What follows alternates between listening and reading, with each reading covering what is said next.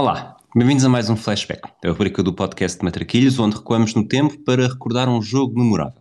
Hoje vamos viajar até 23 de julho de 1966, em Liverpool, no dia em que Portugal conseguiu uma reviravolta sensacional contra a surpreendente Coreia do Norte.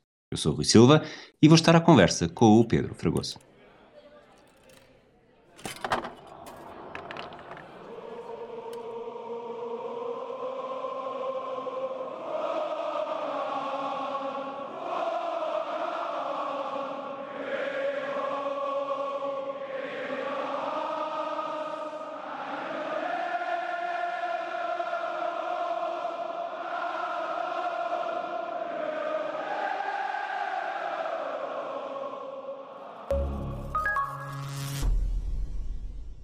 Fragoso.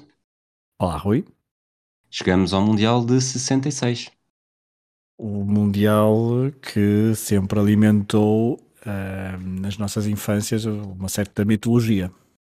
Lembras-te onde é que estavas durante este Mundial? Viste os jogos todos? Uh, não consegui ver na televisão porque não tinha televisão em casa neste momento. Mas depois, este... nesta altura, não, não pude ir ao vizinho. Ah, mas, mas é engraçado, agora estás a falar. Porque agora lembro-me da, da rábula de, de, José Sócrates, que dizia que tinha visto este jogo em direto, que tinha saído da escola, da escola, mais a caminho da escola, assim qualquer coisa. Isto foi um domingo, um sábado. Tenho essa ideia também. Eh, eu estive a consultar o livro, o novo livro do Nuno Madureira e da Berta Rodrigues sobre 150 jogos da seleção. Devia, ter, devia estar a dizer bem o nome do livro, mas eh, sobre, sobre a federação. E, e, realmente eles dizem que este foi o primeiro Mundial que teve transmissão televisiva em Portugal, embora uh, um problema de sinal no primeiro jogo não, tenha, não se tenha visto o primeiro gol do Portugal-Hungria, seja como for. Acho que foi uma excelente estreia para, para os espectadores em Portugal terem visto estes jogos, uh, esta campanha que, como tu disseste, marcou as nossas e não só uh, infâncias de muitas gerações porque de facto durante muito tempo olhávamos para esta fase final como o Olimpo a atingir. Era o Olimpo e também o facto de Portugal durante muitos anos ter sido uh, a melhor seleção estreante, uma coisa assim. Uh, Lembro-me na altura quando foi em 98 a Croácia que foi ao jogo de terceiro e quarto lugar, havia essa havia essa, esse objetivo e diziam que Portugal devia torcer na altura pelos Países Baixos para que a Croácia não igualasse o feito português de 1966 e 66 estava lá atrás, isto era sempre uma, uma meta a atingir eh, e é engraçado que durou vários anos, várias décadas, mas na altura também serviu, e depois podemos falar isso um bocadinho no fim, para uh, esta prestação também para, para enaltecer um certo espírito nacional uh, fruto do ambiente da época. Há uma coisa que me surpreendeu bastante, dei para mim a pensar isto enquanto estava a ver o jogo, não que o jogo não seja emocionante, mas participamos em 66, Portugal volta a conseguir o apuramento para 86, 20 anos depois, gerações completamente diferentes, momentos completamente diferentes. E depois dei para mim a pensar, portanto, 20 anos de diferença, o que é que seria se, portanto, olhei para trás 20 anos, estamos em 2002, eh, ou se quisermos olhar para a frente dois anos, para 2024, eh, Cristiano Ronaldo pode estar à beira de participar em todas as fases finais num espaço de 20 anos. E eu olho para Saltilho, México 86, e não consigo imaginar, obviamente que, que havia representantes de 66 que estiveram em 86, mas não enquanto jogadores, não consigo imaginar que haja sequer elementos de ligação, porque de facto foram coisas eh, completamente diferentes, tal como de 86 para 2002, se quisermos ir por aí. Sim, é engraçado essa, essa tua. Essa, não ia dizer, só me vem a palavra analogia à cabeça, mas esse teu raciocínio, assim, aqui é.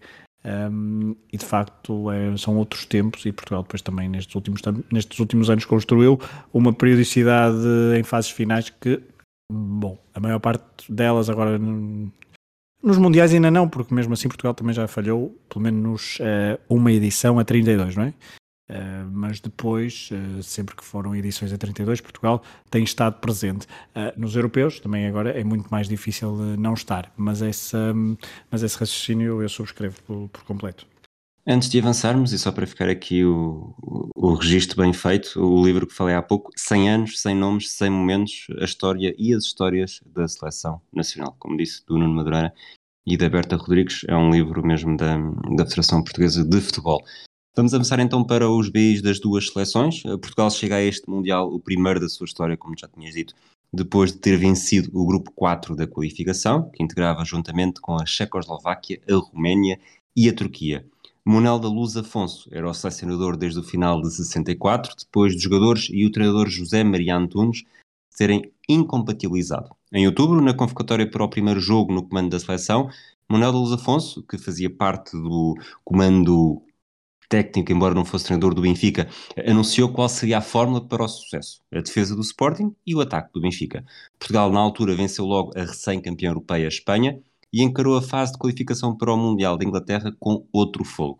Entrou todo o gás e venceu os primeiros quatro jogos: 5 a 1 com a Turquia, 1-0 na Turquia, 1-0 na Checoslováquia e 2-1 em casa com a Roménia. Com 8 pontos, o apuramento estava no bolso, o empate com a Checoslováquia nas Antas, sem golos, carimbou o passaporte para a Inglaterra e a seleção acabou por se despedir com uma derrota na Roménia por 2-0. Eusébio marca 7 destes 9 golos alcançados por Portugal, uma equipa que lá está tinha Manuel de Luz Afonso como selecionador, mas era o brasileiro Otto Glória como treinador. Ele tinha chegado à seleção depois de duas passagens pelo Sporting, uma pelo Benfica, uma pelo Porto e uma pelo Belenenses. Ou seja, tinha passado por todos os campeões nacionais até então, tinha dois títulos de campeões pelo Benfica, dois pelo Sporting, duas taças pelo Benfica e uma pelo Belenenses. Podemos avançar já para os convocados. Os 22 convocados para a Inglaterra confirmaram a fórmula anunciada. Havia oito jogadores do Sporting convocados, na sua maioria defesas, sete jogadores do Benfica na lista, na sua maioria de propensão ofensiva. Além destes 15 elementos, havia ainda espaço para três jogadores do Foco do Porto, Américo, Custódio Pinto e Alberto Festa, dois do Belenenses, José Pereira e Vicente, dois titulares neste jogo que vamos falar, um do Leixões, Manuel Duarte, e um do Vitória de Sul, Jaime Graça, que estava a caminho de ir jogar para a luz. Do outro lado, eh, se calhar, e avançamos já por aqui, até porque não vamos ter muito para dizer sobre a Coreia do Norte, era uma Seleção surpresa. Os norte-coreanos começaram por vencer um grupo com a Austrália, África do Sul e Coreia do Sul na qualificação, onde na verdade só tiveram de disputar dois jogos com a Austrália, face à suspensão dos sul-africanos por causa do apartheid e da desistência forçada da Coreia do Sul face às dificuldades logísticas. Os jogos disputados em si também não foram fáceis face às tensas relações diplomáticas, pelo que os dois encontros foram disputados no Camboja. A Coreia do Norte venceu ambos, primeiro por 6-1 e quatro dias depois por 3-1. A ideia seria defrontar depois o representante africano num playoff, mas os representantes do continente boicotaram a qualificação para o Mundial 66 em protesto com a ausência de uma vaga garantida, pelo que a autoestrada para os norte-coreanos participarem no seu primeiro Mundial, tal como Portugal, ficou aberta. A Coreia do Norte era orientada por Myung Hye-yoon e, sem surpresa, era uma equipa de perfeitos desconhecidos internacionalmente. Park Seung-jin era o capitão da equipa e jogava no Morambong, uma equipa que dava 6 jogadores. De resto, o 8 de fevereiro dava 4, o Kiguansha 4, o Rodonha 4, o Amrokang e o 8 de agosto 2. A presença da Coreia do Norte em Inglaterra foi um pesadelo burocrático, o país ainda não era reconhecido oficialmente e a Inglaterra ponderou recusar a emissão de vistos, mas vacilou perante a ameaça constante de poder perder a organização. Depois, faltava ainda saber como seriam abordados outros detalhes protocolares, como a bandeira a exibir e também o hino a ser tocado. Fregoso, comentários sobre isto tudo? Olha, hum, uma média de idades eh, indo primeiro à Coreia do Norte muito baixa, pelo que percebo, nem 23 anos, uh, ou seja, jogadores muito jovens, uma equipa que eram todos uh, militares, ou pelo menos estavam todos na instituição militar, prepararam-se muito bem para, muito bem no sentido de muito tempo, com muita reclusão uh, exclusivo para este torneio durante vários meses. Uh, e o campeonato norte-coreano, segundo o que eu percebi também, uh, nem se realizou nos meses anteriores, nos vários meses anteriores, uh, para que o futebol do país se dedicasse em exclusiva a esta participação no Mundial de Inglaterra. Uma outra nota é que a Coreia do Norte também era um país relativamente recente, falaste do problema diplomático e do não reconhecimento do Reino Unido desta do regime de Pyongyang. Recordemos que a Guerra da Coreia tinha acabado Uh, em 1953, creio, portanto ali ainda no início dos anos 50, só depois então é que se dá a separação da, das Coreias e é, então é, é que não há o reconhecimento da Coreia do Norte, segundo também consegui perceber o primeiro jogo oficial da seleção da Coreia do Norte é uh, em 1964, portanto uma equipa sem, uma seleção sem grande um, experiência a jogar, inclusivamente, jogos internacionais. Portanto, teria aqui uma, uma prova de fogo e logo num grupo, e posso já avançar por aí, creio que ainda não o disseste,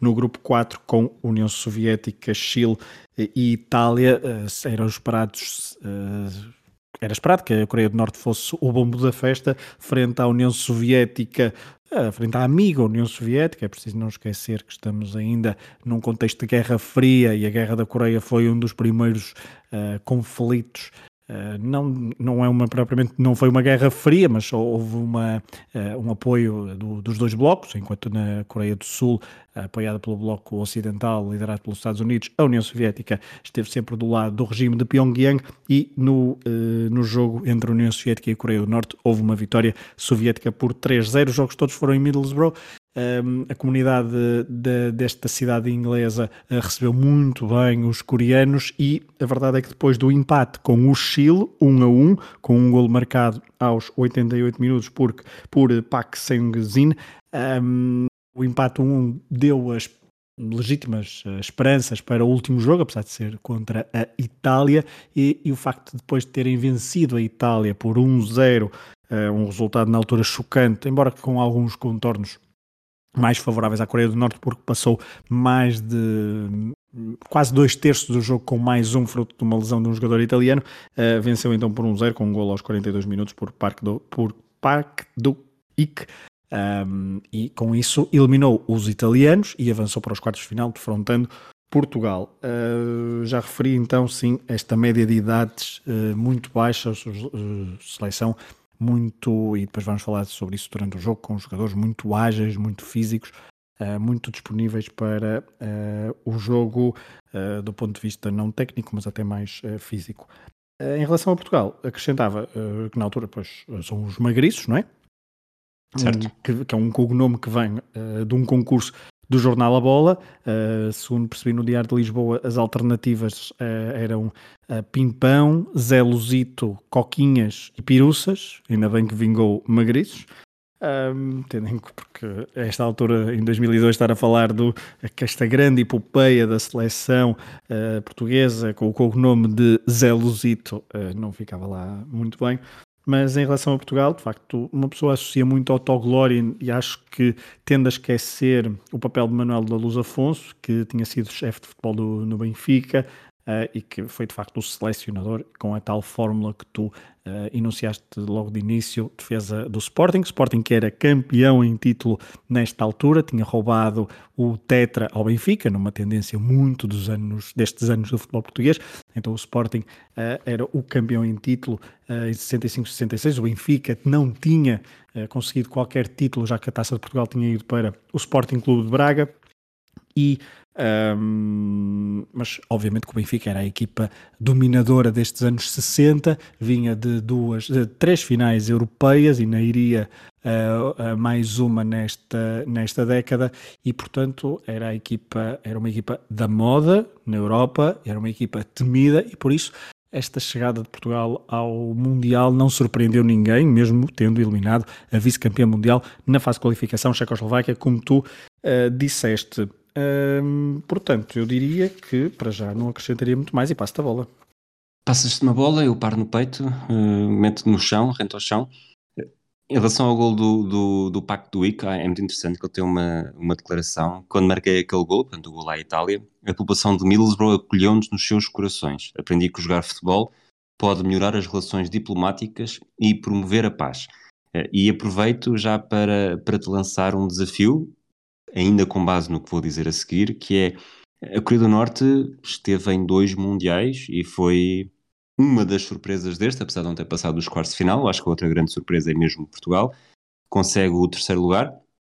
É a melhor presença de sempre de Portugal. Portanto, o desafio que te a lançar, eh, não para responder já, já, já, é qual é que é o momento mais histórico, se é este para Portugal ou se é este para a Coreia do Norte. Em relação a Portugal, e já que falámos dessa tendência ofensiva do Benfica, defensiva do Sporting. Na altura, quando fiz o Futebol of Fame da União Soviética com o Joel Amorim, fiz várias eh, percentagens de utilização por clubes, o Dinamo Kiev nas equipas da União Soviética, o Porto no Euro 2004 e o Benfica neste Mundial de 66. Uh, Germano faz apenas um jogo, uh, Cruz foi convocado, não joga. Coluna, Simões, José Augusto e Torres fazem os jogos todos, são naturalmente totalistas, somam um total de 2.790 minutos, o que equivale a quase 47% dos minutos de jogadores portugueses nesta fase final foram do Benfica. Portanto, acaba por estarmos aqui a, ver que é, é, muito mais fácil construir uma equipa que faça a diferença numa fase final quando já há um núcleo muito forte que vem habituado a jogar junto e não apenas fruto de um laboratório de, daqueles estágios de seleção que muitas vezes nem sempre há tempo e nunca se conseguem construir as rotinas necessárias para fazer verdadeiramente a diferença. E Jaime Graça, que tu, como tu disseste, estava no Vitória Sadino, que tinha ido à final da taça e perdido pronto, frente ao Braga e que na época seguinte se iria mudar então para a luz. Vendo o jogo, e se não soubéssemos que Jaime Graça não estaria, uh, que não estava no Benfica, e é o nome que nós associamos ao Benfica, diríamos que já estava perfeitamente integrado e que já parecia que jogava com aquela equipa um, ofensiva do Benfica, tal era a combinação, a boa combinação ofensiva de Jaime Graça, que poderemos falar daqui a pouco quando entrarmos no jogo. Sobre o que tu me lançaste, o desafio, um, eu mesmo em 2002, eu tento, se, eu, se, me fizesse essa pergunta em 1998, eu diria Portugal, mas eu hoje digo na Coreia do Norte. Pois, é Portugal já foi campeão europeu, Portugal também já foi um quarto lugar no Mundial. Uh, Portugal tem, tem um, boas participações, tem uma final também perdida em casa no, no, no, europeu. A Coreia do Norte, por ser tão isolado e continuar ainda tão isolado, um país tão isolado, uh, e por ter feito esta participação e ter eliminado Itália, ter batido uma e ter empatado frente ao Chile, que na altura era uma seleção bastante uh, difícil de bater como nós temos visto também noutros flashbacks e também no, na rubrica Travessia para o Deserto. Um, isso engrandece esta aventura norte-coreana. Exatamente. É, é, estou muito tentado é, que essa seja a minha resposta final, apesar de andar sempre aqui a vacilar muito. Falámos já como é que a Coreia do Norte chegou a este jogo, uh, o Portugal. Começa com uma vitória sobre a Hungria uh, por 3-1. Hungria que era finalista do Mundial 54 e campeã olímpica em título. José Augusto marcou dois golos, Torres marcou um. Depois bate a Bulgária por 3-0, um autogol de Vudsov uh, inaugurou o marcador, depois um gol de Eusébio e um de Torres. E finalmente no frente a frente com o Brasil bicampeão mundial de Pelé, um Pelé bastante marcado pelas entradas dos jogos anteriores e também deste jogo em si.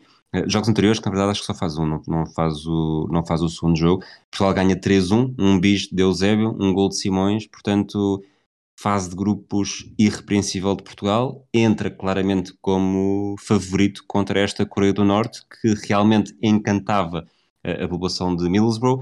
Tinha o público do Liverpool a, a seu favor, mas ainda assim, e, e sendo certo que Portugal também não tinha, tal como a Coreia do Norte, nenhuma participação num torneio de seleções seja continental ou mundial, mas ainda assim o favoritismo estava do lado de Portugal.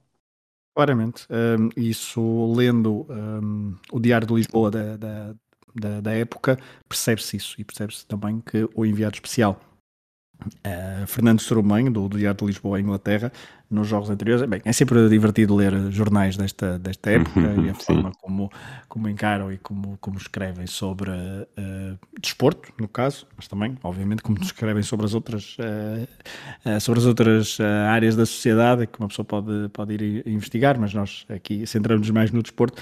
É engraçado que há aqui duas ou três coisas que me saltaram à vista. Nos, nos, nos nas edições dos dias anteriores ao jogo, um, Fernando Sormem dá conta, por exemplo, no dia 21 de julho, que Manuel Afonso, Autoglória e Germano, um dos mais veteranos do plantel, se não, mais, se não o mais veterano, com 33 anos, um, jogador do Benfica, foram a Birmingham espiar o Alemanha-Espanha. Uh, já estavam a pensar nas meias finais? Talvez. Um, e, eh, e, também fazia referência a uma, a uma, torrente de elogios ao futebol cerebral praticado pelos lusitanos. E aqui, no dia 21, havia o risco de Jaime Graça e Torres, uh, por estarem tocados, falharem o jogo frente à Coreia. Um, em, depois, com o facto quando se começou a perceber e a dar mais atenção à Coreia do Norte, uh, Fernando Soromanho uh, escreve coisas muito engraçadas, uh, como por exemplo, os jogadores coreanos são militares, jogam a bola apenas, são solteiros, levam uma vida espartana e viveram na base da preparação. numa caserna em regime de austera disciplina. Uh, portanto, uh, estão a ver como. Ah, e depois há aqui uma, mais uma passagem que é: a imagem dos kamikaze deve estar sempre presente no espírito dos nossos jogadores. Nada de confiar. Olhos de amêndoa costumam enganar. Portanto, isto aqui é, é bastante. É, seria bastante polémico. Bem, bastante polémico não, mas seria muito polémico em, 2002, em 2022 escrever isto. Depois também há uma referência a, a, vinho. Portugal enviou para este Mundial 50 caixas de vinho, incluindo para futebolistas, com, uh, e Fernando Sormanho diz que beber vinho é alimentar, estou a citar, um, embora também tenha referido que no Sporting havia lá o médico que dizia que beber vinho era, era prejudicial à saúde dos atletas. No dia de jogo, dia 23 de julho, o Diário de Lisboa escreve que depois de Fernando Sormanho ter ido espiar o treino dos uh, norte-coreanos, uh, escreve ele que os jogadores asiáticos deram a ideia de super atletas. Regressei muito apreensivo. Um, os coreanos, um, para Eusébio, diz ele que não tinham pensado, ou tinham pensado, aliás, num dispositivo tático uh, especial e, e, também ele estava impressionadíssimo porque os jogadores terminaram o treino com as camisolas sequíssimas. Um, e depois, para terminar já agora, os coreanos que comem desalmadamente e bebem como camelos, um, e nas bebidas está incluído o vinho, parecem bichas de rabiar. Se forem eles a adiantar-se no marcador, será o cabo das tormentas. Dizem que não havia prospeção nesta altura. É verdade. Do mais alto nível. Scout, Bom, scouting uh, super evoluído. Estão aqui as sementes do futuro. Portugal joga com José Pereira do Belenenses na baliza. Surge num lugar que começou por ser do, do Sportingista Carvalho, no arranque. É do Belenenses, segundo a transmissão que eu ouvi, era do Benfica. Jaime Graça também era do Benfica, durante a transmissão. Uma transmissão que foi uns anos depois, portanto não tinha um grande... Jaime Graça percebe-se, José Pereira também se percebe porque é confusão com Costa Pereira, mas... Aliás, tu próprio há uns tempos próprio, estavas sempre sim. a chamar... Pronto, tanto não não, não, exato, não, não, não vamos por aí. Vá, regresso ao que estavas a dizer. A defesa composta por Moraes e Hilário nas laterais, ambos do Sporting. Uma dupla de centrais composta por Alexandre Batista, Sporting, e Vicente do Belenenses. No meio campo, Jaime Graça, Sadino e Coluna no Benfica serviam de apoio a uma frente de ataque exclusivamente encarnada. José Augusto à direita, Simões à esquerda e Eusébio e Torres mais no centro. A Coreia do Norte o que eu tenho aqui escrito é a Coreia do Norte jogou com 11 jogadores. Agora, vamos ver se fica para toda a gente decorar. Lee Chang-myung na baliza, um guarda-redes de 1,68m. Uma defesa com Lim Jung-sun, Shin Young-kyu, Ha Young-won e Ho Yoon-kyung.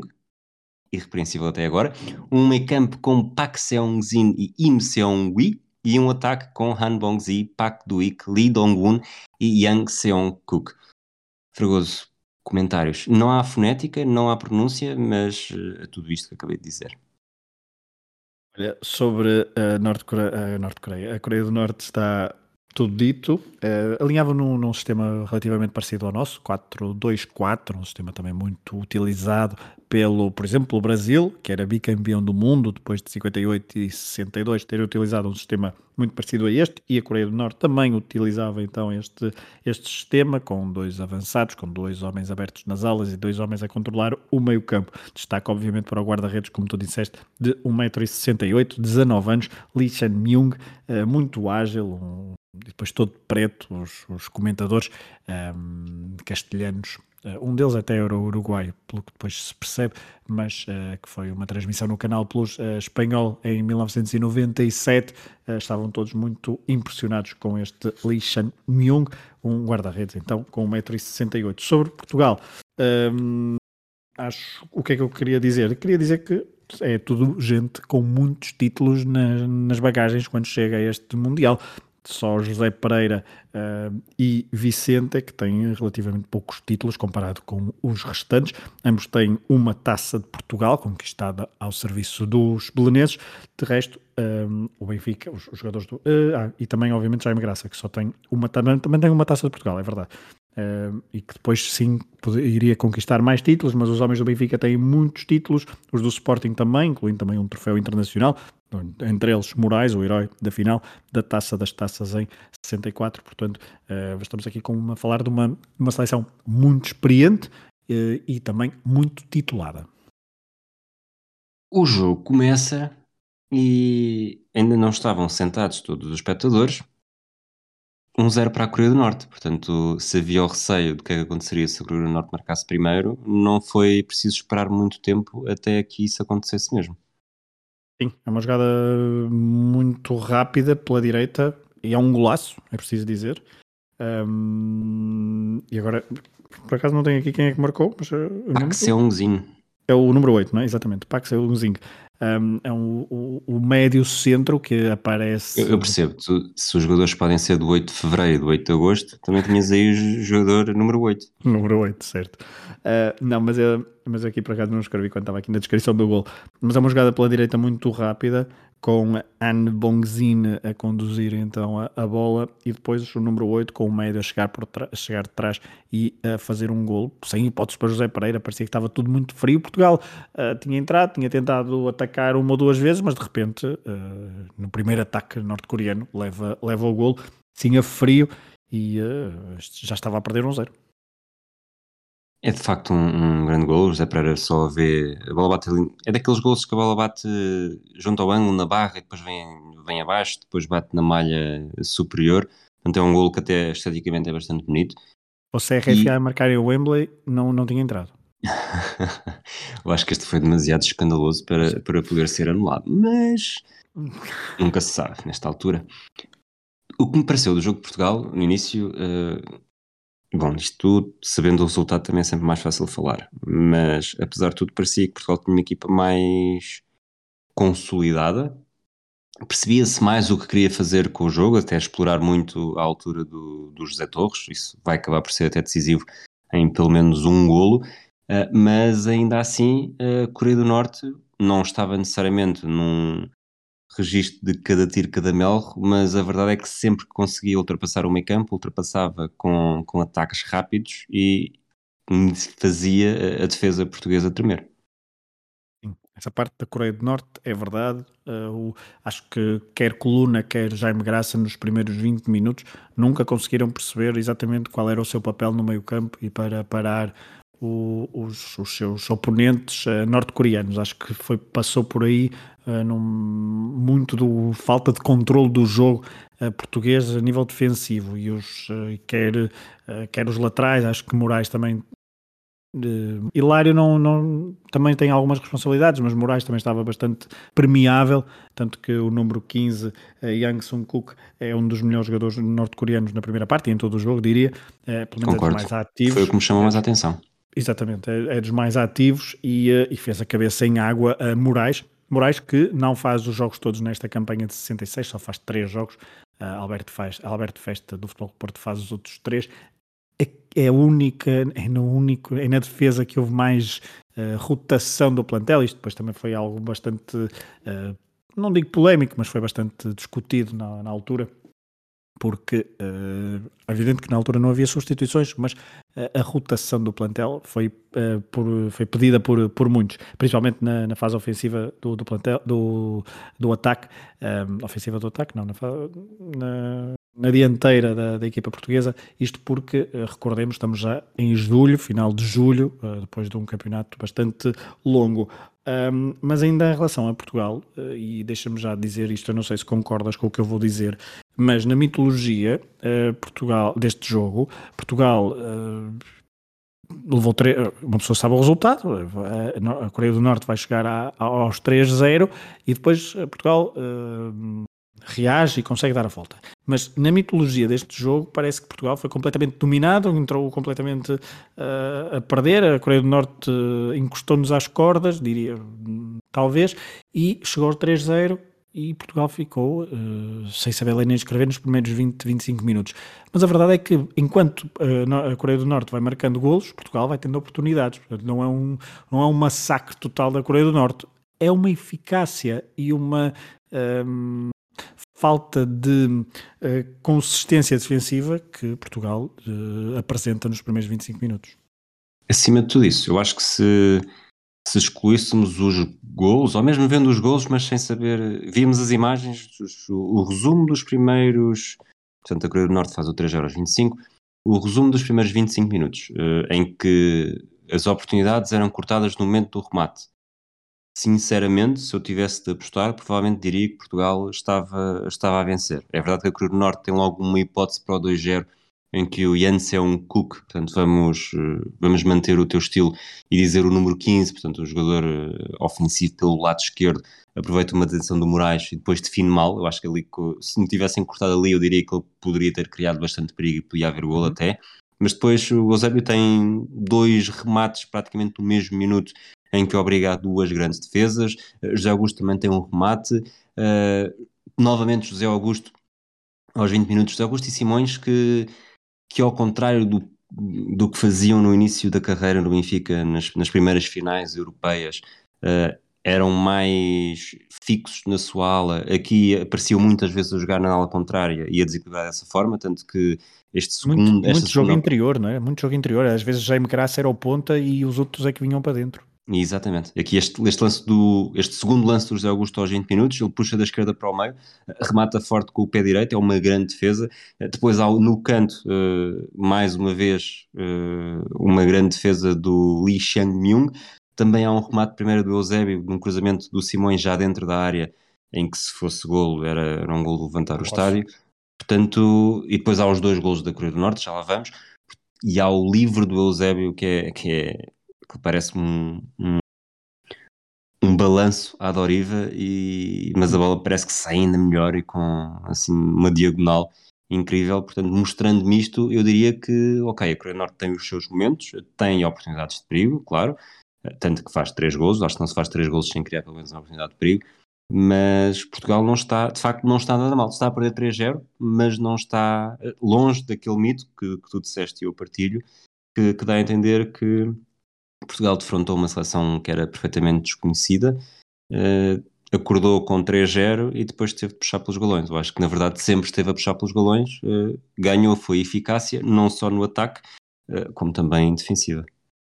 É isso, acho que um, é verdade que José Pereira faz uma, uma boa defesa, ali aos 18 minutos, 17, 18 minutos, Uh, mas uh, eu, eu, acho que resumiste bem o jogo até ao golo, até o segundo golo norte-coreano, porque temos aqui vários lances, temos aqui várias tentativas, várias boas jogadas, inclusivamente ofensivas por parte de Portugal, com boas combinações, Augusto, Simões, Eusébio, Torres mais fixo, obviamente, e às vezes abusava-se um bocadinho do jogo para, para José Torres, que tentava combinar com os seus, os seus colegas, que também se conheciam de gingeira, e, um, e aqui sim, nestes primeiros. Desculpa, sabes quem é que o José Torres me fez lembrar neste jogo? A certa altura tive mesmo para escrever, tive mesmo para escrever que, que este estilo de Portugal tinha um avançado ah. em que José Torres parecia Ian Kohler. Certo. Mas não concordo necessariamente, não escrevi, mas uh, ver aquele jogo, ver alguém, uma figura que era tão mais alta que todos os outros, ele é 23 centímetros mais alto que o guarda-redes, por exemplo, e de facto, bolas, a certa altura, os comentadores, que nós vimos, comentadores, como tu disseste, de, de 97, eh, dizem que os norte-coreanos já desistiram de se a bola vai para o Torres, eles só se preocupam em ganhar a segunda bola, não vão disputar a bola com os a Torres lá no, no ar, porque de facto é, é, muito, muito, muito difícil. E isto estamos a falar nos anos 60, em que o 1,91m era mesmo uh, invulgar, não é? Como hoje em dia, em que provavelmente já conseguimos ter um quarteto defensivo português uh, todos com, se não com 1,90m, uh, a tocar lá. Certo, com um 85 como mínimo já conseguem, com melhor ou pior poder de impulsão, chegar e combater bem esse jogo aéreo. Mas de facto abusou-se eh, e dessa segunda bola, e acho que aqui nestes primeiros 20 minutos, uh, Portugal, se eu há pouco falava de Jaime Graça, Uh, e das combinações, aqui Portugal ainda estava, os extremos ainda estavam muito irtos nas suas posições, Uh, acho que depois também, é mesmo após o intervalo, mas ainda durante a primeira parte, se viu umas mudanças uh, neste, nessa forma de jogar, mas ainda no, no início, uh, acho que Simões estava muito agarrado à esquerda, José Augusto muito agarrado à direita, e acho que essa rigidez, à medida que se foi perdendo e que se foi. Um, elastificando uh, e cada vez mais estes jogadores perdiam as suas, as suas posições de raiz e se confundiam as marcações dos defesas norte-coreanos. Acho que essa foi a chave do jogo português ofensivo para criar mais perigo, porque perigo, ou pelo menos mais perigo não, mas pelo menos criar perigo uh, de forma muito mais uh, provável de fazer gol. Vamos então ao 2-0, 22 minutos, um cruzamento na direita o José Pereira sai mal, não sei até que ponto deixo isto para comentares, é que tem influência depois na jogada, porque ele mesmo sai mal, se não tivesse saído a jogada continuava, não sei até que ponto é que depois todos os outros elementos defensivos portugueses são influenciados por essa saída de lugar.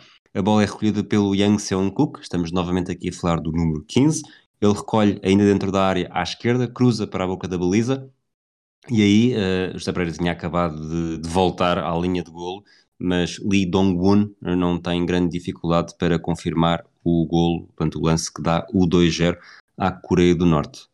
José Pereira fica mal na imagem, mas é decisivo ou não? Eu, eu escrevi aqui José Pereira aos papéis, uh, tal como Moraes, mas eu acho que o Moraes tem, uh, é influenciado pela ação uh, um pouco atabalhoada de José Pereira, mas diria que não tem grande preponderância depois no resultado final porque uh, ele depois consegue voltar rapidamente ao, ao, lugar. E aqui sim os centrais, quer Alexandre Batista, quer Vicente, uh, Vicente que depois não realizaria mais nenhum jogo no, Euro, no Mundial 66, uh, ah, ou melhor, não estaria no jogo frente à Inglaterra nem frente à União Soviética, mas aqui Alexandre Batista e, e Vicente estavam ainda sem saber muito bem quem é que haviam de marcar, e os laterais também estavam com dificuldade porque os norte-coreanos eram muito rápidos, muito móveis e, uh, e, e, não estavam nas posições certas e, portanto, estavam sempre descompensados. Uh, uh, José Pereira está um bocadinho mal no primeiro momento, mas não acho que tenha grande responsabilidade no, no, no em, ou seja, não, não seria por aí que a bola não entrava, a não ser que Moraes tivesse tido uma ação defensiva mais sólida se José Pereira não tivesse tido uma saída um pouco extemporânea. Três minutos depois, aí nem há dúvida que José Pereira não tem responsabilidade nenhuma, e é também a prova que a eficácia da Coreia do Norte saltava até dos ressaltos. Há um primeiro remate do Pac do IC, desvia num defesa português que eu não consegui perceber quem foi, e a bola, no meio daquela confusão, sobra para Yang Seong-Cook, novamente número 15 dentro da área, foge à marcação, ganha espaço e aquilo é quase um penalti em andamento e não tem dificuldade nenhuma para fazer o 3-0 e, e, de repente lá está. Uh, nas palavras de Eusébio, fiquei com vontade de chorar quando os asiáticos marcaram o terceiro gol, mas não fiquei desanimado, não perdemos a serenidade. E é verdade, e que essas palavras de Eusébio são, são um bom reflexo, porque a verdade é que entre o segundo e o terceiro golo há um livre, o tal livre direto, não é? De, de Eusébio, um, sem barreira, é entre o segundo e o terceiro golos uh, da, da Coreia do Norte, ou seja, também significa que Portugal uh, não levou o segundo golo, não ficou meio desnorteado, não sei saber o que é que havia de fazer, não, foi para a frente, ainda conseguiu um livre, teve perto do golo e depois leva o terceiro. A verdade é que um, uh, as tais, citando Fernando Sormanha, as bichas de rabiar estavam absolutamente absolutamente uh, implacáveis na, na frente de ataque e, uh, e, e, e, não deram hipótese à defesa, nestes, à defesa portuguesa nestes primeiros 25 minutos, que sim, a defesa portuguesa uh, estava bastante. tem bastantes responsabilidades na forma como Portugal chega ao, ao na Coreia do Norte, chega ao 3-0, mas insisto, Coluna tinha aparecido ainda muito pouco neste jogo e viria a aparecer mais tarde, já é uma graça também, e havia um buraco enorme entre a defesa e o ataque. Já a defesa norte-coreana, dois minutos depois, também não fica muito bem e até diria que facilitou um bocadinho nesta assistência do José Augusto para o Zébio rematar na passada.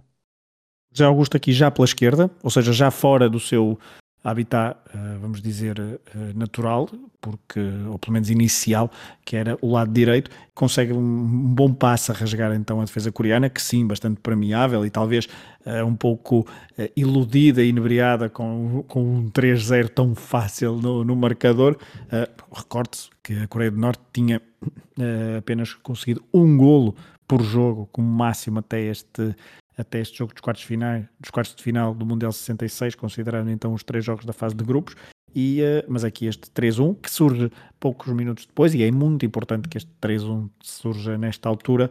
Um, Eusébio, com, mesmo assim, faz um bom remate, sem hipóteses para o guarda-redes, uh, porque depois também nós percebemos pelos primeiros 25 minutos que o guarda-redes ia buscar, uh, era capaz de ir buscar bolas relativamente complicadas. Era, era, era Tábuas. Era Marco Tábuas, exatamente. Estava, estava em modo Marco Tábuas frente a grandes e, uh, e, e, tendo a altura também perto de Marco Tábuas, mas era preciso. Bom, curiosamente, Marco Tábuas era 10 centímetros mais alto, ou é 10 centímetros mais alto. Fui, fui, confirmar isso. Certo, mas os companheiros de equipa também, certamente que também eram 10 centímetros mais altos. Exato. Ou seja, a proporção também é mais ou menos essa.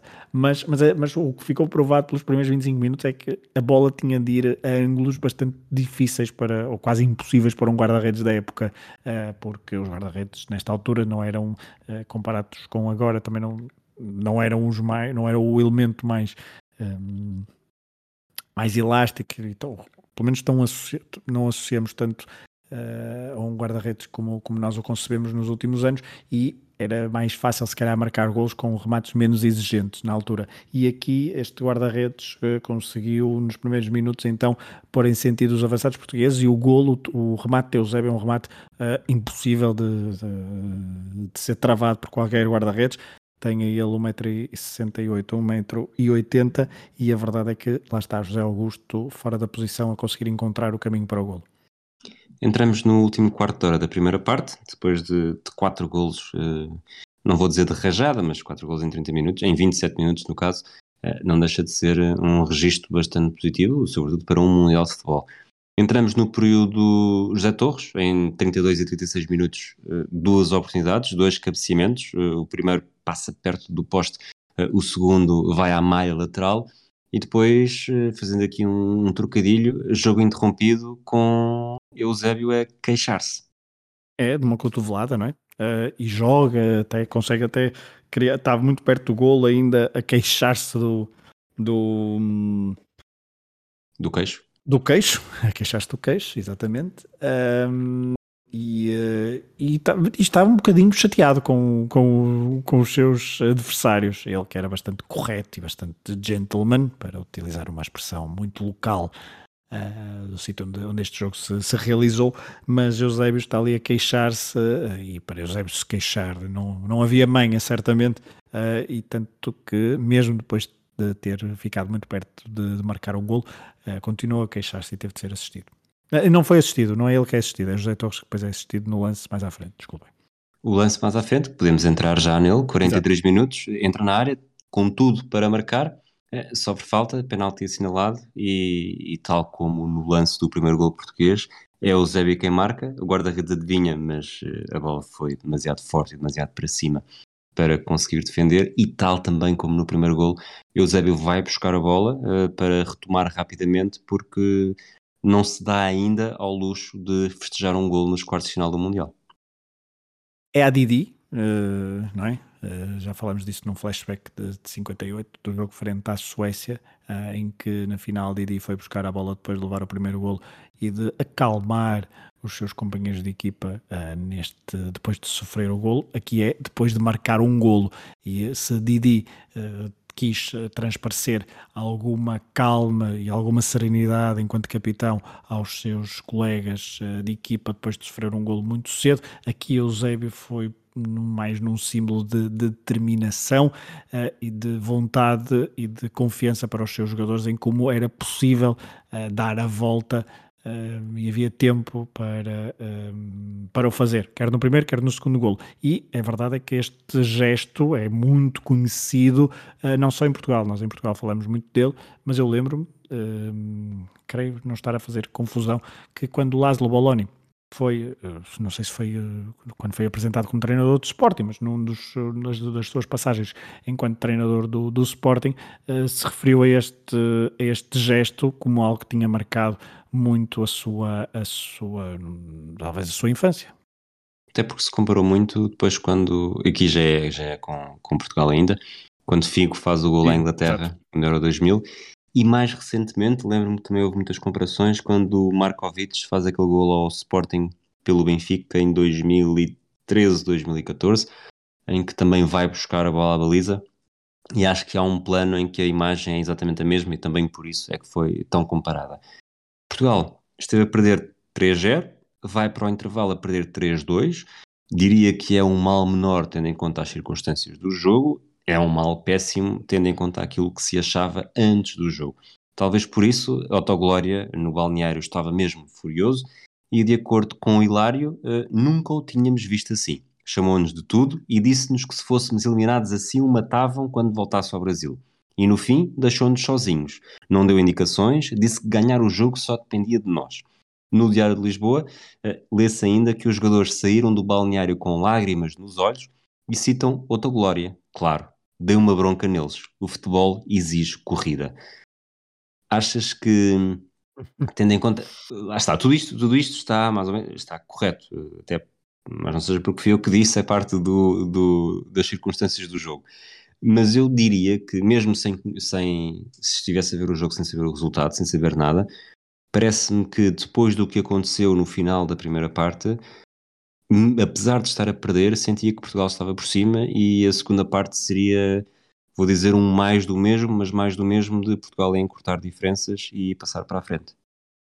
É, se, a Autoglória fez isso, e vamos dar como boas as informações que vêm no Diário de Lisboa e também as declarações de Hilário, vai contra, uh, diria, uh, a psicologia do desporto ou tudo o que nós julgamos como uh, mind games ou tudo o que seja comportamento motivacional, porque Portugal naquela altura precisava era de uma injeção ainda maior de confiança, não de um rebaixamento. Acredito que se fosse ao 3-0 seria mais fácil ter esse tipo de, de atitude. Mas não, quem somos nós para pôr em causa a autoglória que os conhecia estes jogadores quase todos uh, de gingeira, não é? Se calhar já os tinha treinado uh, todos eles, ou quase todos eles, uh, na, nos clubes por onde passou, e portanto sabia bem como mexer e como agitar aquelas, aquelas cabeças.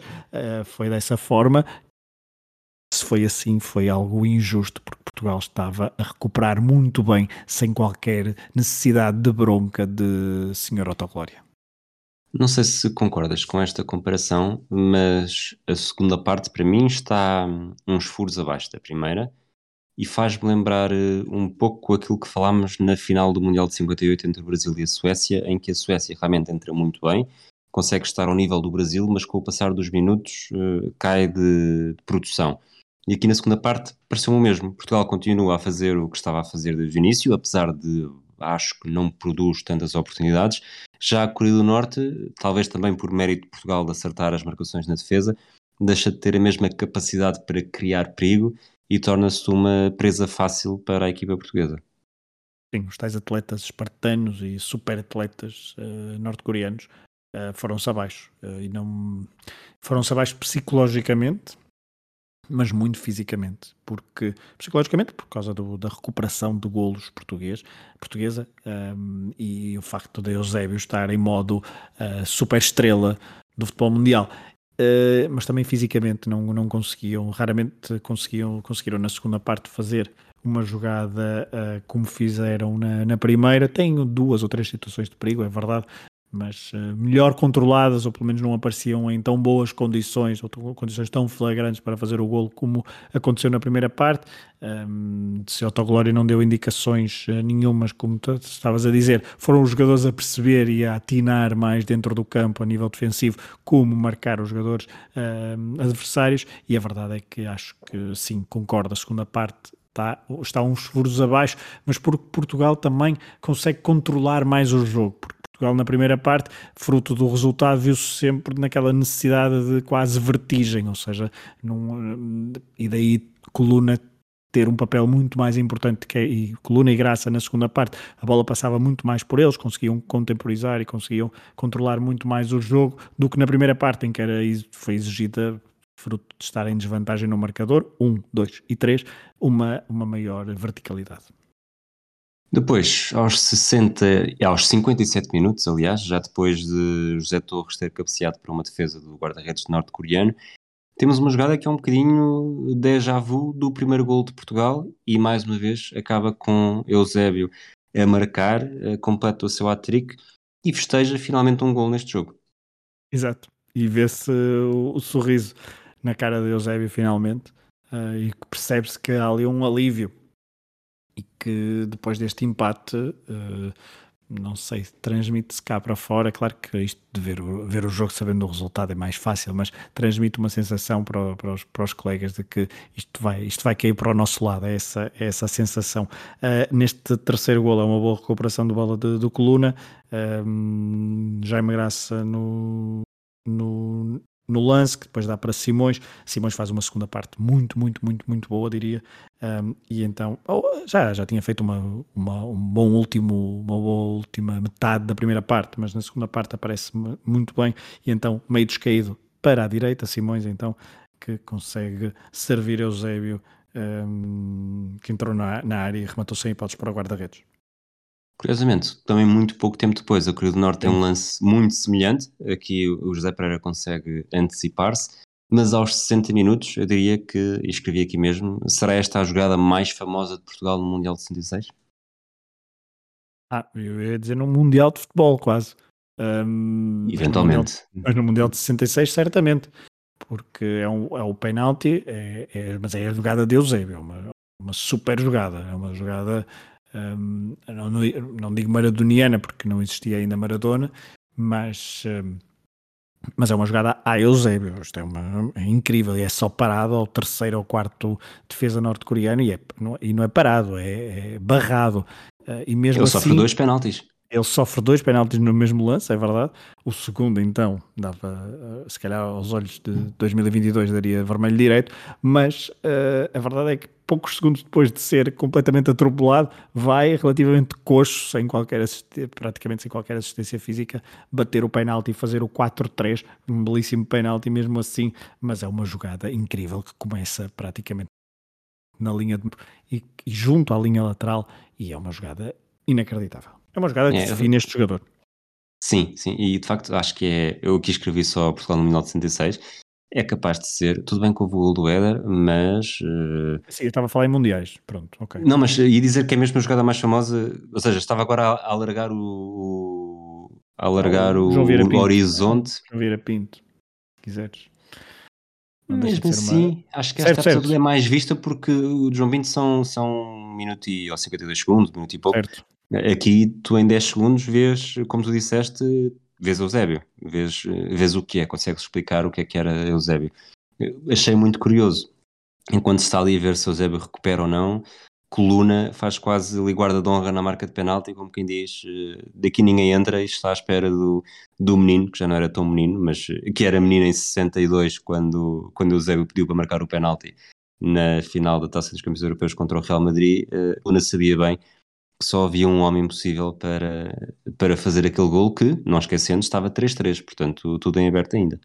Claro, havia pressão um, e, e aqui o público, nós já dissemos isso no início, mas o público, à medida que o Portugal vai marcando gols, o público vai ficando cada vez mais silencioso. Os, os comentadores uh, também notaram isso uh, e no Diário de Lisboa, no, jogo, no dia a seguir, fazia-se referência a isso, a um comportamento inaceitável do público que estava sempre pelo, pelo lado norte-coreano e que assobiaram muitas vezes os jogadores portugueses na primeira parte, mas a verdade é que os jogadores portugueses deram, como também se disse no Diário de Lisboa, uma bufetada de luva branca com o seu futebol e o público foi ficando cada vez mais silencioso à medida que uh, Eusébio ia dando o seu festival e então chegou assim ao póquer 4-3 com um penalti depois de uma jogada inacreditável.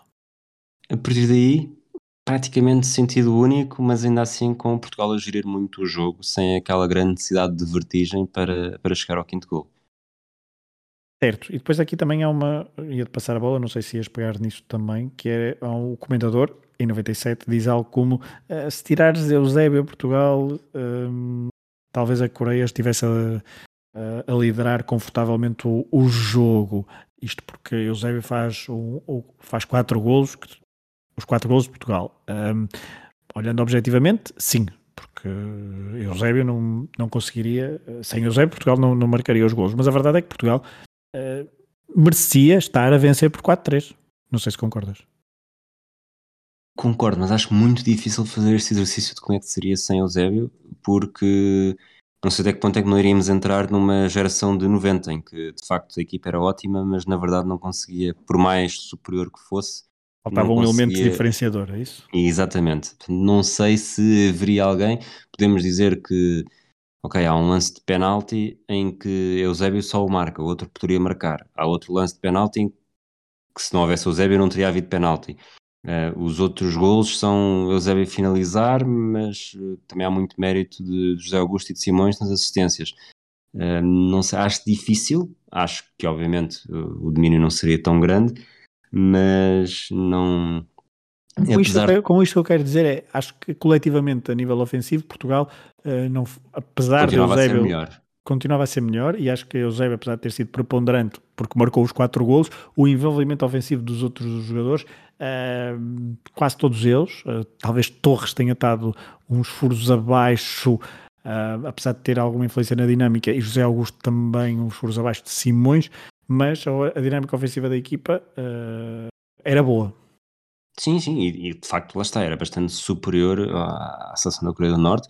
Não é por acaso, eh, há mais do que um motivo, mas não é por acaso também que que o público em Liverpool estava todo, ou grande parte, pela Coreia do Norte, porque haver uma Inglaterra-Coreia do Norte na meia-final, os comentadores também dizem isso, é muito mais é muito mais animador do que o Inglaterra-Portugal, que assusta mais, portanto, esta, esta paixão pelo underdog não é apenas pelo que tinha acontecido até então, mas também já era aquele realismo de, de meia-final, e só que Portugal, mesmo sem o Eusébio, era uma equipa com, com jogadores que tinhas uma boa fatia de jogadores que tinham sido campeões europeus em 61 sem Eusébio. Uh, muitos jogadores tinham chegado a. O Benfica está na final de 61, 62, 63 e 65. Tudo bem que o Eusébio está em três delas, mas os outros também lá estão. E o Eusébio não teria feito isso tudo sozinho. O, o Sporting vence a taça das taças em 64. Portanto, há aqui, obviamente, que o Eusébio é o pináculo desta equipa e o maior elemento diferenciador o grande elemento diferenciador, o único grande elemento diferenciador, mas ainda assim, eu diria que se tivéssemos de fazer um, uma lista com os melhores jogadores de entre os 22 que estiveram em campo, não quero estar a ser mauzinho, mas talvez dos primeiros sete, só um norte-coreano, pelo menos pelo que eu vi deste jogo, só um é que talvez podia lá chegar e é o tal célebre número 15, porque Exato.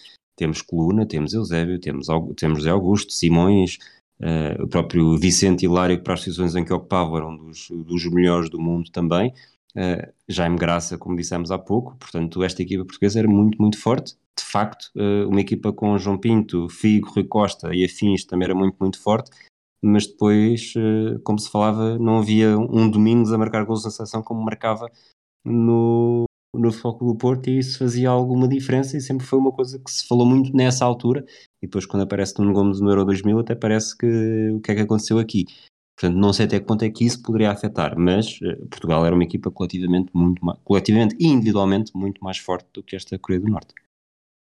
Eu escrevo. Hum, acho, acho que podemos ir só dar uma nota aqui porque agora as próximas jogadas estão o jogo a partir do, do 4-3 foi um jogo muito mais uh, pausado, diria, um jogo mais controlado, com, com coluna, inclusivamente, ali ao minuto 78, a dar um nó uh, num adversário, um nó uh, inacreditável, é um grande nó de, de senhor Coluna, que uh, era veterano, mas só tinha ainda 30 anos, é verdade, mas já era o capitão, número 10, isto porque o Zé era o número 13, mas também uma boa jogada antes, minutos antes, entre Jaime Graça e Simões, com Torres de cabeça, com pouco ângulo, o remate foi por cima, ele bem que tentou. Um, depois o Eusébio também tem outro cabeceamento, há uma, uma boa defesa. E, é, aliás, é este. Aliás, é, desculpa, aliás, este nó de, de coluna começa aqui a jogada do quinto gol. Jogada do quinto gol que Eusébio não, não consegue marcar, mas a oportunidade que cria, a oportunidade que, Claro. Vamos chamar que concretiza, dá origem ao canto, portanto o Eusébio cabeceia. E há um sorriso de Eusébio pelo meio, não é? É uma coisa, é uma coisa muito engraçada, porque ele depois de falhar, depois de, de falhar este, fazer essa, permitir a defesa do guarda-redes para canto, ele sorri, as câmaras as câmaras captam este, este sorriso, portanto um, um Eusébio muito mais descontraído, uh, e depois ele marca o canto uh, e aí dá-se o golo. E finalmente a altura de José Torres faz grande diferença, porque é um canto que Eusébio marca ao segundo poste, a Torres dobra e, e, junto mais perto do outro poste, portanto o primeiro poste visto de quem, vendo de quem marca o canto, José Augusto faz de cabeça o 5-3 com aqueles festejos muito de anos 60 com, com saltos na vertical. Com os dois braços no ar. Com os dois braços no ar e, e tínhamos o 5-3, é o resultado final. Para mim é, a última, é o último grande momento do jogo, o último lance de, de grande registro. E temos aqui, lá está a história para Portugal. Eu acho que este 5-3 vale. Eu acho que este 5-3 é capaz de valer mais do que o terceiro lugar de Portugal, porque fala-se mais deste jogo do que necessariamente de Portugal ter sido terceiro. É uma, uma reviravolta de 3-0 para 5-3, são 4 gols de Eusébio.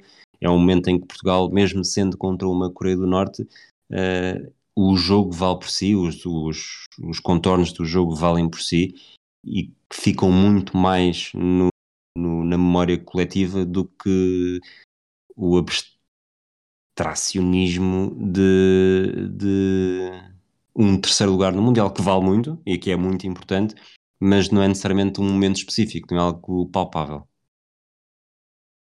Certo. Um, e estavas a dizer que não tinhas muito mais registro, eu registro de, de, de jogo, de facto não há uh, mais registros praticamente de jogadas, mas há dois momentos curiosos, eu acho que, uh, e até os comentadores espanhóis uh, relatam, fazem referência a isso. Uma é de facto o silêncio do estádio, que depois do 5-3 não há um. Parece que está, parece de facto que a equipa da casa está a ser goleada e depois há uma, ao longo do jogo percebes que há uma claque mais feminina, isto pelo tom de voz, uh, isto uma claque portuguesa, com gritos de Portugal, já na Era uma claque parte. nacional, portanto. Era uma claque do nacional, exatamente.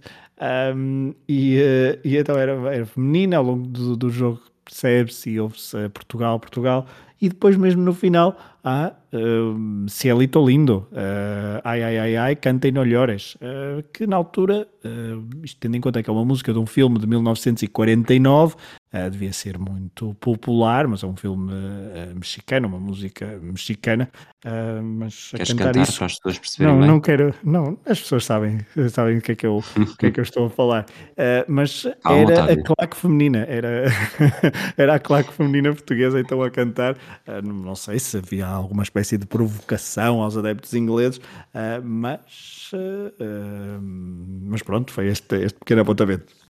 Vamos às estrelas. Agora apetece-me começar ao contrário. 5. Eu diria que é fácil. 5 é facílimo. Porque hum, eu acho que o número 15 norte-coreano. Não, estou a brincar.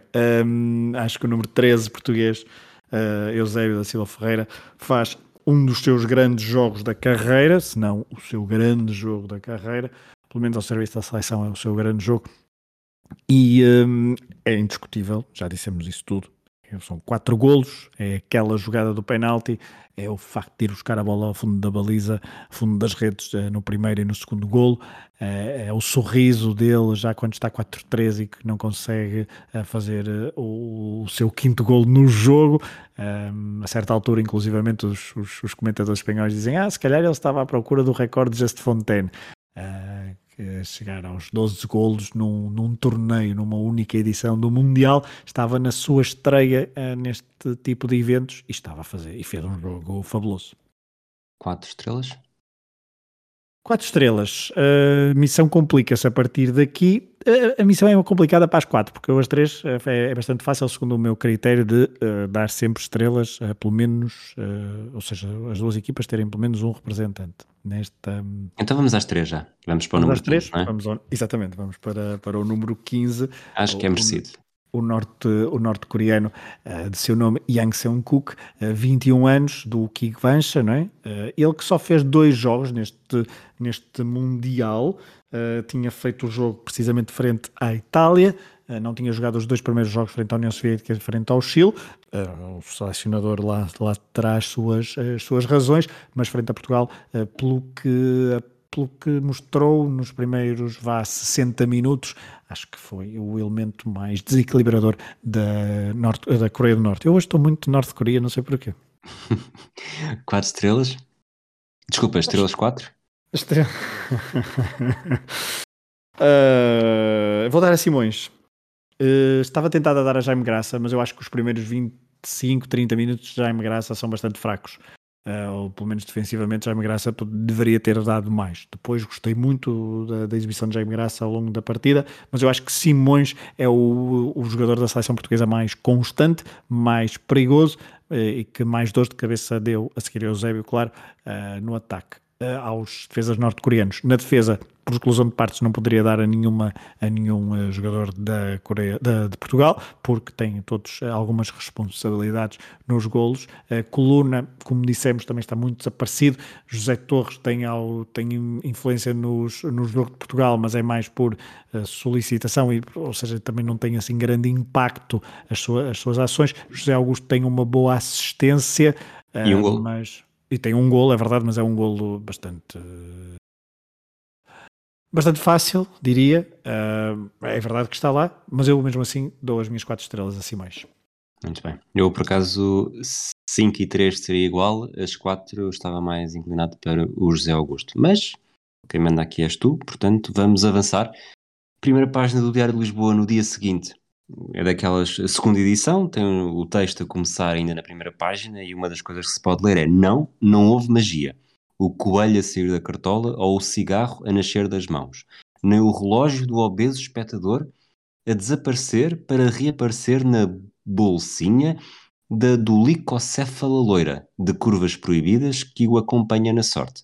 A vitória de Portugal sobre a Coreia do Norte, um mistério que ganhou o volume de fantasma, foi cristalina consequência de uma superioridade incontestável, concreta, ultra convincente. Isto é a linguagem de órgãos de comunicação social de 2022. Fernando Sormeio no seu melhor. Um, não, é, são, eu acho que é muito engraçado uh, acompanhar o, e, e, ter esta, esta possibilidade de, de vermos o Diário de Lisboa Uh, principalmente quando envolve equipas ou seleção portuguesa, uh, mas também não, porque, mas também não só, porque quando foi o Brasil, que veio depois de ser campeão do mundo em 58, também tem as suas, as suas, as suas curiosidades, mas, mas é sempre um exercício interessante esta, um, consultar o Diário de Lisboa da, da época e, um, e, se não, e se não o fizeram, ou se nunca o fizeram, aproveitem se nos estão a ouvir para ir ver esse, estes, estas pérolas, porque há várias peças e pecinhas, e depois é muito curioso um, porque uh, começa numa página e depois acaba. A tendência é começar numa página e a, o resto da reportagem estar noutra página, e neste, na, na, primeira página ter outras peças sobre o, o jogo, seja reações, seja um, notas ao, aos jogadores, isto no caso do, da edição do dia 24 de julho, o dia a seguir então à vitória por 5-3. Outro destaque que tenho aqui, já, já dentro no jornal, na página 22, que depois, na verdade, esta peça, como disseste, continuava na página 25. Portugal foi Portugal, teimoso em admitir a derrota, rebelde, dono da sua confiança, é crente de que o destino tinha um lugar marcado para ele, e reagiu soberbamente para deslumbrar, assombrar o mundo. E de facto, uh, fazendo já aqui a transição para outro tipo de legados, este é um jogo que marca também a história de Portugal, não necessariamente aos olhos dos portugueses, mas também aos olhos dos estrangeiros, porque este jogo foi, como escreve também o Diário de Lisboa, a primeira vez que uma equipa faz uma reviravolta depois de estar a perder por três golos. Uh, são os quatro golos de Eusébio, é o, uma geração muito sustentada em jogadores do Benfica, que era muito famosa na altura, uma seleção que nunca tinha estado em mundiais e só voltou a estar 20 anos depois, portanto este jogo uh, acaba por ser lá está a cereja no topo deste, desta participação portuguesa uh, num Mundial que, nas meias finais, acaba por perder com a Inglaterra em Wembley, depois fixa o terceiro lugar com uma vitória sobre a União Soviética de Yashin, mas este foi aqui a última vitória e que vitória! Vitória, e entrando um bocadinho no legado, duas notas. No Diário de Lisboa, dia 24 do 7, uh, eh, está lá escrito Portugal-Inglaterra em Wembley. Pois é. Não sei se reparaste. Reparei, reparei, reparei. Uh, isto é só para adensar um bocadinho e contrariar um bocadinho, se calhar, alguma. Não sei até que ponto é que essa mudança, suposta mudança de Liverpool para. Um, para o Wembley se dá no final do dia 23, e, mas acredito que seja complicado, como é, a informação corria em 1966, o Diário de Lisboa ter a informação logo uh, atualizada, até porque o jogo de Inglaterra frente à Argentina nos quartos de final uh, realizou-se à mesma hora do Portugal-Coreia do Norte, mas a verdade é que na edição dia 24 estava lá bem escarrapachado Portugal, Inglaterra, dia 26 em Wembley. E a nível delegado, a verdade é que este jogo e esta participação portuguesa também foi muito usada pelo regime do Estado Novo, quer Salazar, quer Américo Tomás, usaram muito aproveitaram-se muito destas, uh, desta campanha para enaltecer, e isso via-se nos discursos, uh, não só do Teatro de Lisboa, mas em toda a bibliografia existente, uh, percebe-se que na altura, e é que é preciso contextualizar, na altura, nesta altura o mundo estava, e os países ocidentais e os outros países europeus estavam a descolonizar e nós ainda permanecíamos numa guerra colonial a tentar preservar o orgulho da nacional e a preservar as, as, as colónias, o orgulho nacional do regime, obviamente, uh, e com duas. Uh, com dois pontas de lança, uh, metaforicamente falando, como por exemplo Eusébio e Coluna, que eram representantes dessa multiculturalidade que o regime advogava como sendo uma, algo benigno. Portugal, acho que a história de Portugal é bastante conhecida, portanto só volta ao Mundial em 86, em todos desde 2002 europeus, fase final seguinte 84, tal meia final perdida contra a França de forma dramática, para a Coreia do Norte, eh, nova presença numa fase final em 2010 na África do Sul, curiosamente num grupo com Portugal, na altura um 7-0 eh, para, para a equipa das esquinas. Não sei se queres destacar mais alguma coisa nesta parte do legado ou se caminhamos para o final do episódio.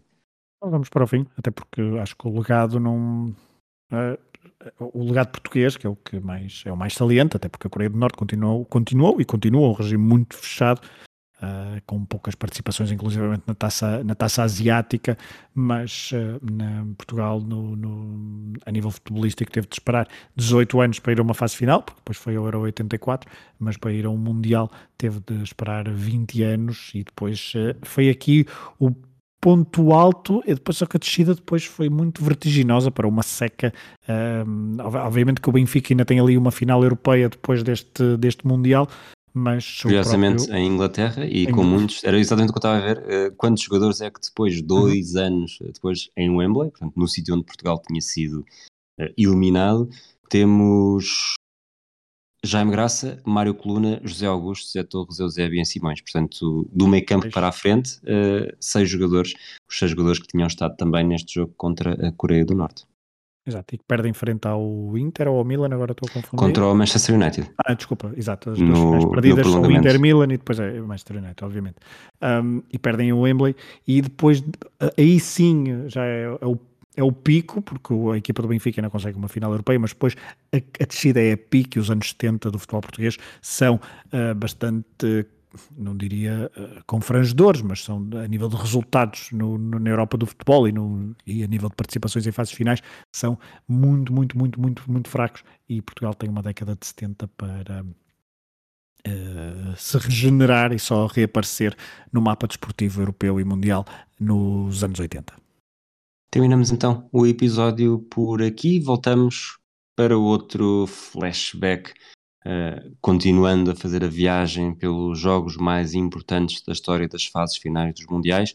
As outras rubricas do podcast Matraquilhos estão, estão, estão também aí a aparecer nos próximos dias. Um abraço fragoso, um abraço a todos aqueles que nos ouvem. Até à próxima.